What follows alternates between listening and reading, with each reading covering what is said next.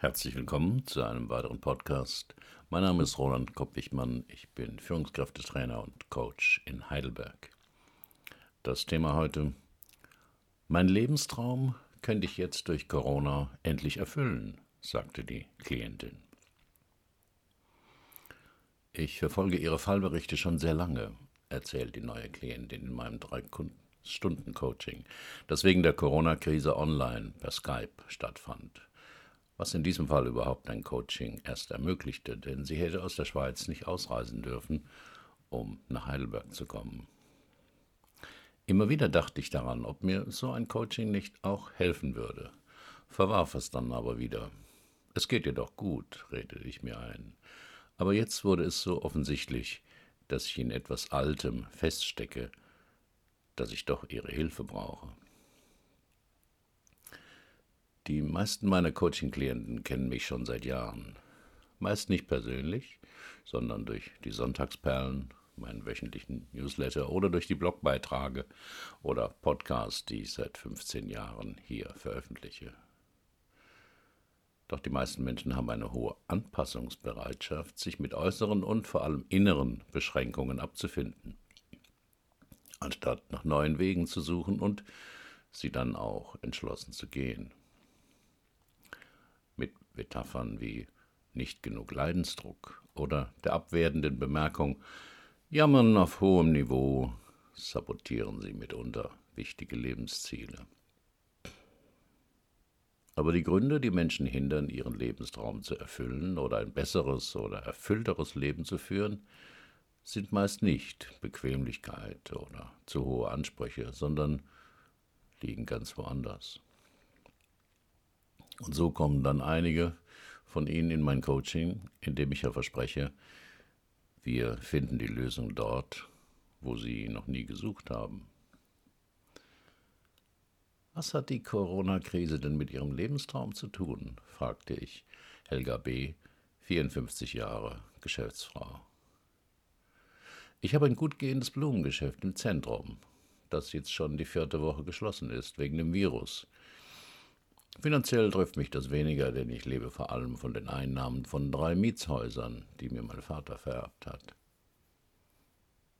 Dann können Sie ja die weitere Entwicklung ruhig abwarten, vermutete ich. Ja, könnte ich. Aber ich bin trotzdem ganz unruhig. Ich lebe allein mit meiner Katze, mein Sohn ist erwachsen, ich habe jede Menge Zeit und könnte jetzt in der Corona-Krise endlich meinen Lebenstraum realisieren. Stattdessen tigere ich unruhig in der Wohnung umher, hadere mit mir und fühle mich gefangen. Die gegenwärtige Situation im April 2020 ist für die meisten Menschen eine starke Belastung. Existenzängste, ungewohnte Nähe mit Partner und Kindern, Langeweile und die Angst, sich auch irgendwo zu infizieren, treiben die Menschen um, sorgen für Stress, schlechten Schlaf, häufige Streitereien, Resignation oder Rebellion. Doch all dies betraf Helga B. nicht. Sie hatte keine finanziellen Sorgen und lebte offensichtlich ganz gut in ihrer großen Altbauwohnung. Was ist denn Ihr Lebenstraum, den Sie durch Corona jetzt möglich machen könnten? fragte ich Helga B. Die Ant Klientin antwortete nicht gleich und bekam einen träumerischen Gesichtsausdruck. Ich wollte schon immer als Malerin leben, habe mir sogar vor Jahren ein Atelier gemietet, wo ich an Wochenenden manchmal male, aber der Blumenladen ist an sechs Tagen geöffnet und ich habe keine Angestellten, da fehlt mir oft die Kraft, danach noch was anderes zu machen. Aber jetzt müssen Sie Ihren Laden geschlossen halten und haben ganz viel Zeit zum Malen, fragte ich. Theoretisch schon. Aber ich male noch seltener als früher. Wie das? wunderte ich mich. Das ist es ja, warum ich jetzt das Coaching mit Ihnen wollte. Ich kann nicht. Ich nehme mir morgens beim Frühstück vor, dass ich heute den ganzen Tag frei habe und danach ins Atelier gehen werde, um zu malen. Aber irgendwie klappt das dann nicht, ahnte ich. Genau, Nach dem Frühstück bezahle ich noch ein paar Rechnungen und dabei fällt mir auf, wie viel Unordnung auf meinem Schreibtisch ist. Also fange ich an aufzuräumen und abzuheften. Dann fällt mir ein, dass ich schon eine Woche lang das Bad nicht geputzt habe und erledige das noch schnell. Und zwischendurch telefoniere ich noch mit ein paar Bekannten, die ich lange nicht angerufen habe. Und nachmittags sitze ich dann erschöpft, nachdem ich mir noch was gekocht habe, bei meinem Espresso und frage mich, warum ich nicht nach dem Frühstück ins Atelier zum Malen gegangen bin, was ich doch ganz fest vorhatte. Wenn der Lebenstraum durch ein Lebensthema gehemmt wird. Die wichtigsten Lebensthemen werden in den ersten zehn bis zwölf Lebensjahren geprägt, denn hier sind wir von vielen Menschen abhängig, Eltern, Geschwister, Lehrern, Mitschülern etc. Und wir haben täglich mit ihnen zu tun und entwickeln Fantasien, wie wir sind oder sein müssen. Gleichzeitig entwickeln wir Strategien, um das Gefühl zu haben, geliebt zu werden und um schwierige Situationen zu meistern. Die meisten Menschen haben mehrere Lebensthemen, die sich manchmal auf ungute Weise ergänzen. Die wichtigsten habe ich in einem Blogartikel zusammengefasst. Den Link finden Sie im Artikel. Wenn wir als Erwachsene mit einer Situation unzufrieden sind und sie ändern möchten, besorgen wir uns die nötige Information dafür, wie man das ändern kann und tun es. Jeder kennt so Situationen, wo das gut klappt. Aber es gibt auch andere Situationen, wo dieses logische Vorgehen nicht zu funktionieren scheint. Sie wollen abnehmen, fit werden, aufräumen und halten sich nicht an ihren Plan. Sie sind unzufrieden mit ihrer Jobsituation, nehmen sich vor, mit ihrem Chef zu sprechen oder sich woanders zu bewerben und haben viele Ausreden, warum das doch nichts bringt. Sie haben einen Lebenstraum, kümmern sich aber nicht um die Realisierung, wollen ihn aber auch nicht begraben. Solche Verhaltensweisen haben meist nichts damit zu tun, dass sie zu wenig Zeit haben, zu bequem sind oder nicht einfallsreich oder klug genug sind, sondern irgendetwas scheint sie zu hemmen. Eine unbewusste Kraft, die sie zurückhält ein seltsames Gefühl, das ihnen immer wieder andere Aufgaben als wichtiger erscheinen lässt. Nach meiner Erfahrung steckt dahinter meist ein unbewusster Konflikt.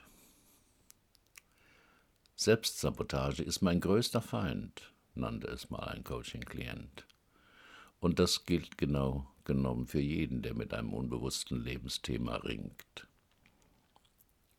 Wir sehen die negativen Konsequenzen unseres Nichttuns, können uns aber nicht vorstellen, welche verborgene Funktion dieses Verhalten hat.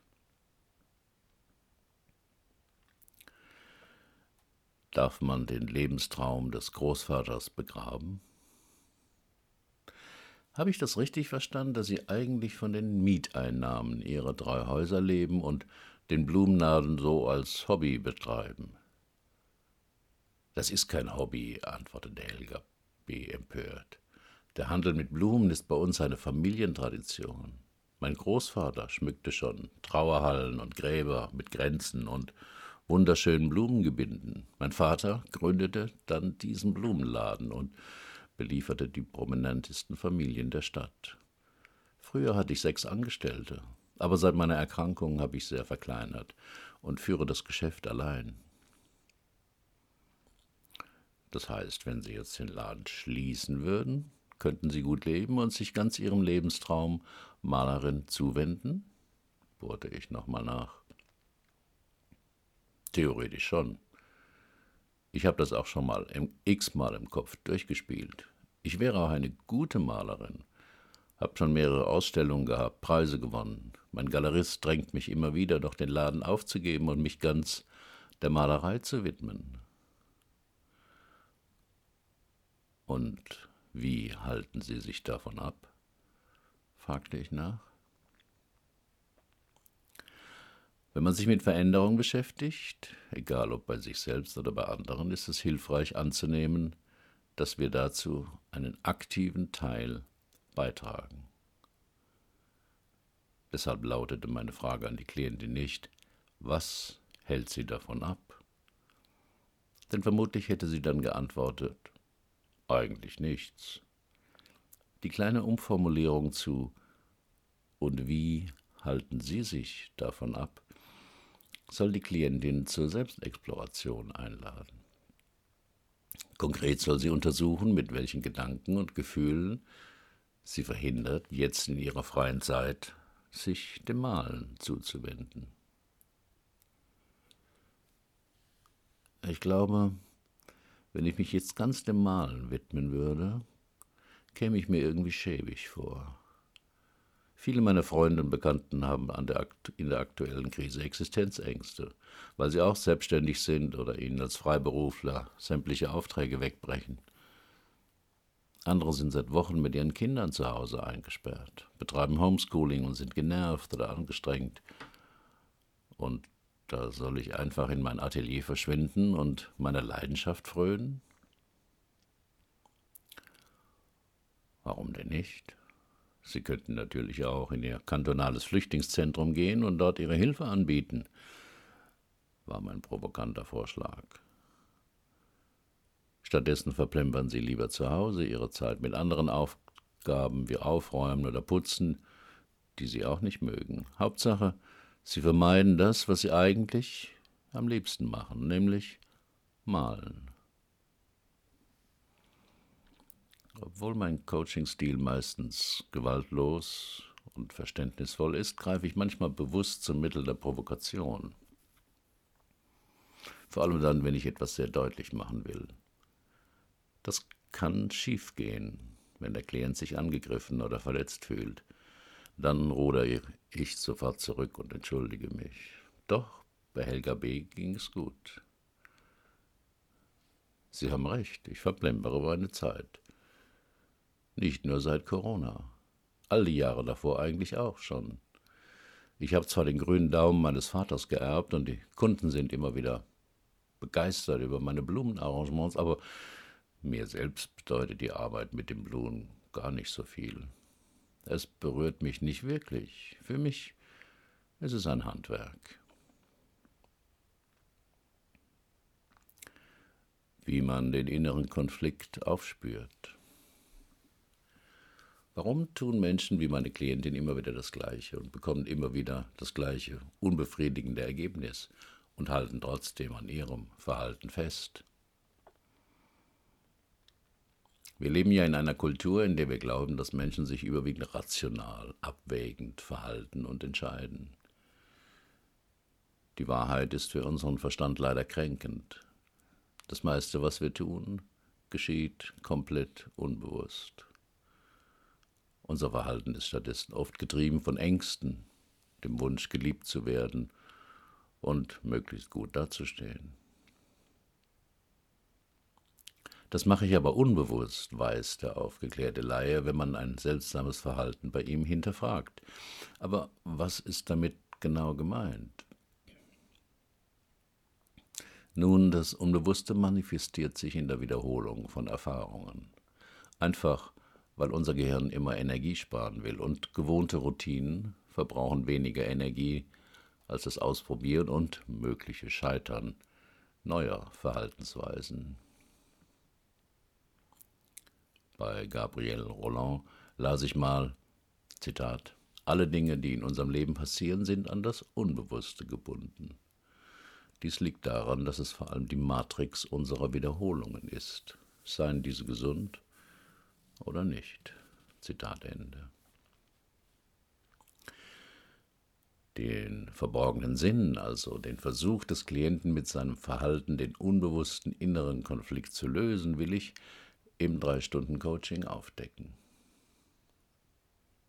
Da dieser dem Klienten unbewusst ist, kann ich ihn nicht einfach danach fragen.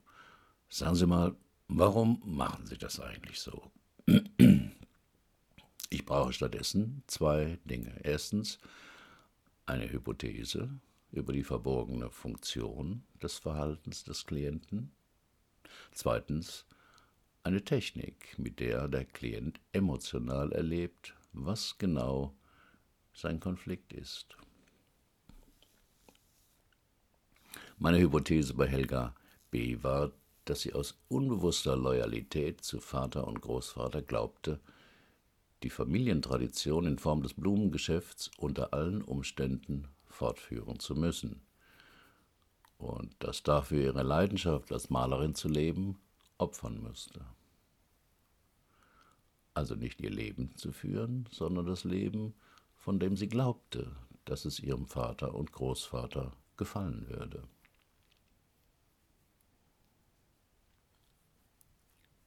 Dieser ganze Prozess lief innerlich aber völlig unbewusst ab. Deshalb schob sie ihren Entschluss, heute ins Atelier zu gehen, immer wieder auf, indem ihr dringendere, lästige Aufgaben einfielen. Genug der theoretischen Überlegungen, kommen wir zur praktischen Umsetzung. Ich bat die Klientin, es sich bequem zu machen und die Augen zu schließen. Nur im veränderten Bewusstseinszustand der inneren Achtsamkeit kann die Klientin beobachten, was an inneren Reaktionen in ihr abläuft, wenn wir den inneren Konflikt ins Visier nehmen. Nachdem Helga B. durch ein Kopfnicken bestätigt hatte, dass sie bereit für das Experiment war, beugte ich mich etwas zu ihr. Ich bitte Sie, mal den Satz zu sagen, mein Leben gehört mir.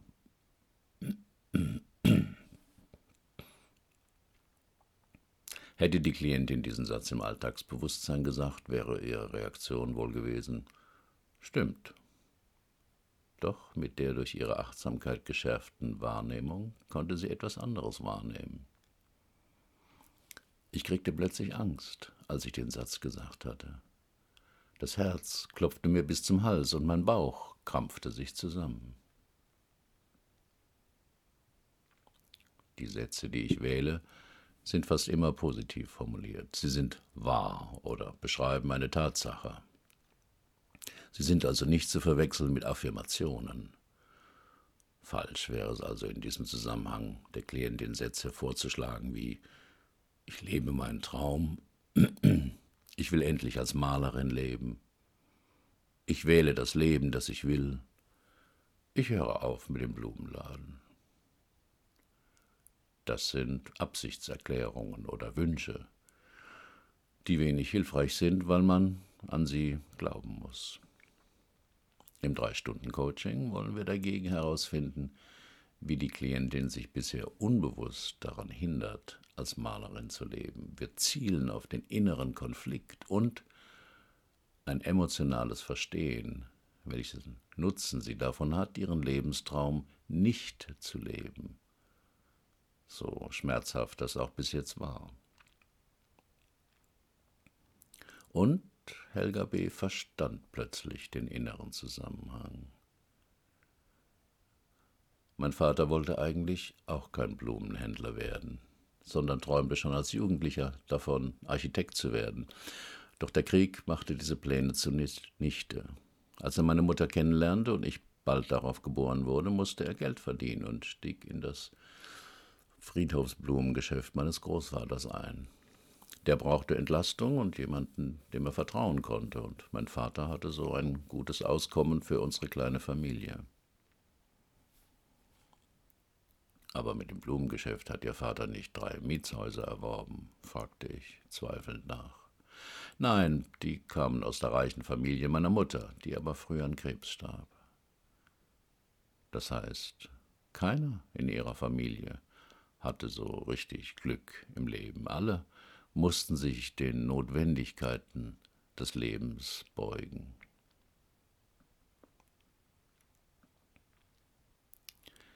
Sein Leben ändern kann man nur, wenn es einem gehört, und zwar gefühlsmäßig nicht rational. Die Reaktion von Helga B. auf das Experiment mit dem Satz Mein Leben gehört mir war Angst. Eine solche gefühlsmäßige Ablehnung des positiven Satzes ist immer der Hinweis, dass der Satz ein Lebensthema berührt. In meinen drei Stunden Coachings arbeite ich öfters mit diesem speziellen Satz, weil die Frage, wem das eigene Leben gehört und was das bedeutet, für viele Klienten ein schwieriges Thema ist. Manche Klienten spüren als Reaktion auf den Satz einen unangenehmen Druck auf den Schultern oder der Brust. Frage ich nach, was für eine Art Druck das sein könnte, kommen Antworten wie Stimmt ja, mein Leben gehört ja mir, aber dann muss ich ja auch was Richtiges daraus machen, aber was ist denn das Richtige? Andere fangen als Reaktion auf den Satz an, höhnisch zu lachen. Mein Leben gehört mir, dass ich nicht lache. Aber meine Nachfrage, wem ihr Leben denn gehöre, wenn nicht Ihnen, sagen Sie. Zuerst gehört es mal der Firma, dann der Familie, dann den Schwiegereltern, dann dem Verein. Und wenn dann noch etwas übrig sein sollte, das gehört dann mir. Was meinen Sie, wann gehört Ihnen denn Ihr Leben? Fragte ich Helga B. Schwer zu sagen, antwortete sie. Eigentlich gehört es mir ja. Aber nur eigentlich, gab ich zu bedenken. Intelligente Fragen sind ein wichtiges Werkzeug im Coaching. Eine intelligente Frage erkennt man daran, dass der Klient nicht gleich mit einer Antwort reagiert. Einfach weil der die Antwort noch nicht kennt und erst überlegen muss. Woran würden Sie denn merken, dass Ihr Leben Ihnen gehört? Gute Frage. Keine Ahnung. Vielleicht, wenn mir jemand die Erlaubnis gibt, dass mein Leben wirklich mir gehört. Ich probierte es noch einmal mit einer Provokation in der Hoffnung, dass sich dadurch der Konfliktknoten bei Helga B. etwas lockerte. Sie warten mit 54 Jahren auf eine Erlaubnis, dass Ihr Leben Ihnen gehört? Wer sollte Ihnen diese Erlaubnis denn geben? Vielleicht mein Vater oder mein Großvater oder Gott? Sie warten also auf die Erlaubnis von drei alten weisen Männern, dass ihr Leben ihnen gehört? Hm, zwei davon sind tot und an die Existenz des dritten glaube ich nicht so recht, antwortete die Klientin etwas ratlos. Dann bleiben ja nur noch Sie übrig, gab ich zu bedenken. Sie meinen, ich kann mir selbst die Erlaubnis geben, dass mein Leben mir gehört? Ich denke schon. Sie sind ja bisher auch die Einzige, die Ihnen diese Erlaubnis verweigert hat.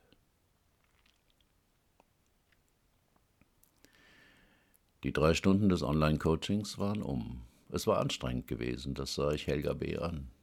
Und auch mich hatte die Konzentration nur auf den Bildschirm Kraft gekostet.